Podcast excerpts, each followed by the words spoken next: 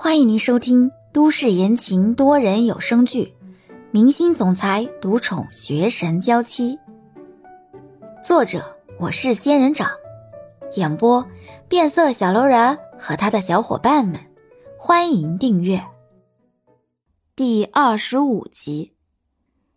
李潇就这么直直的、平静的看着徐耀言，徐耀言也弯腰看着李潇，从李潇的眼神和表情里。丝毫看不出来兴奋，要说有什么表情，那就是些许的困惑吧。近距离的观察，徐耀言看得出来，李潇连妆都没有化，脸颊上小小的毛孔都看得出来。不过，李潇的脸很小，脸也很干净，没有雀斑和痣这样的东西。和李潇对视良久，徐耀言只能看出李潇神色平静。完全看不到对自己的崇拜和喜欢，这才皱着眉头直起身，转身回到了自己的位置上。麻烦诸位了，这几天里请保持手机通讯正常，我们会将面试结果发给面试合格的人。如有疑问，大家也可以随时来这里询问面试结果。请回。冯姐这才开口，让面试的人离开。一行人离开，冯姐这才问徐耀言。你刚才那是在干什么？有什么用？没事，就是测试一下我的魅力。文姐，我不喜欢最右边的那个女生，你们选翻译的时候不要选她。李潇吗？为什么？她可是这一批人里最优秀的人，而且个性比较沉稳，人也很安静，我对她印象很好的。随行翻译。起码也要了解偶像的事情吧。我敢跟你打赌，他是娱乐圈的绝缘体。这样的人跟我们一起出去，真的会维护我们吗？好了，你的意见我们会作为参考的。你先回去吧，我们几个商量一下。李潇出门之后没找到刘文，只能一边打电话一边再次确认刘文的位置。刘文找了一圈也没找到徐耀言。只能放弃出来等李潇回来。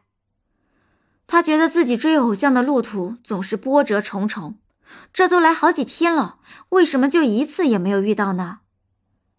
手机响起，刘雯接起来，告诉李潇自己在楼下等他。不顾自己穿的裙子有多迷你，刘雯直接就坐在了公司外面的台阶上，大大咧咧的性格展露无遗。不过好在还不至于缺心眼儿。还记得用包包遮挡了一下下面的春色。李潇出来，慢慢的走到刘雯面前，平静的开口：“走吧。”刘雯立刻扑了上去：“李潇，进展还顺利吗？你是不是碾压他们了？”李潇迟疑了一下，想想临时出场的徐耀言，这才开口：“碾压倒是碾压了，不过……”好像出了点临时变化，怎么了？刘雯对李潇可是很有信心的，那可是在学校期间就做过交换生，日韩两国有活动来中国的时候，这丫头也是做过学生代表去当过翻译的，那么牛逼哄哄的事情她都干过了，没道理应付不了突发状况呀。还有你摆不平的，李潇觉得。徐耀言最后的那个测试，他是真的没把握。一边走去坐车，一边开口：“徐耀言最后做了一个测试，我不太懂他在测什么。”什么？刘文怀疑自己听错了。我说，徐耀言最后做了一个测试，我不太懂他在测什么。刘文僵硬的指指李潇，再指指自己。所以，你的意思是，我去众里寻他千百度的时候，他却出现在你的考场？李潇无语。所以，他来考场进门之前，你其实没看到他？为什么忽然觉得刘文好悲催呢？刘文忽的就停住脚步，拍了拍李潇的肩膀。等我一会儿啊，千万别走！说完，刘文猛地转身，往大厦里面再次奔去。李潇惊讶地看着去杀回马枪的刘文越跑越远，不禁回头，找了个相对干净的位置坐了下来。闲得无聊，李潇索性直接从包里掏了一本书看了起来。看书的封面，赫然是法语。李潇在那里看句式和单词，穿的简单，发型也简单，整个人透着些清爽的气息。高楼某层楼的窗户开着，那个穿着驼色衣服、长相鲜嫩的男人，闲得无聊，打算体会一下这藐视芸芸众生的感觉。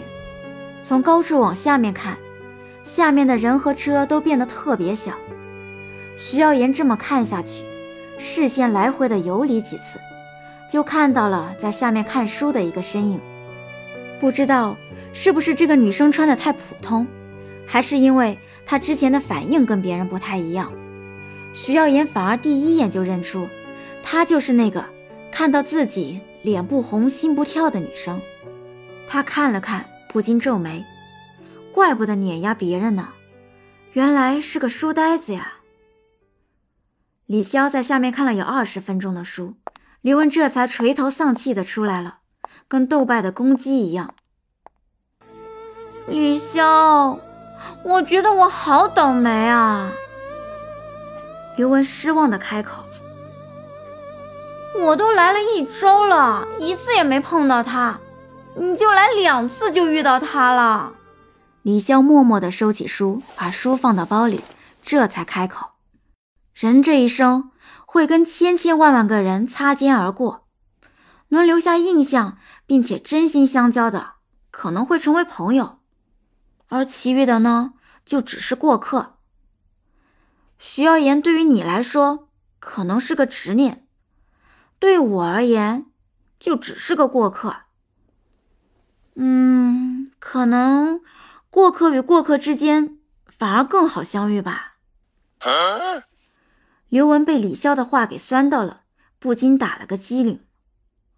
哎呦，你不要再讲了啦，文绉绉的，真的很受不了哎！拜托你呀，正常讲话啦！李潇更无奈了，自己明明就是在很正常的开导他呀，他为什么就是听不懂呢？李潇也不打算再解释了，直接往前走去。本集已播讲完毕，感谢您的收听。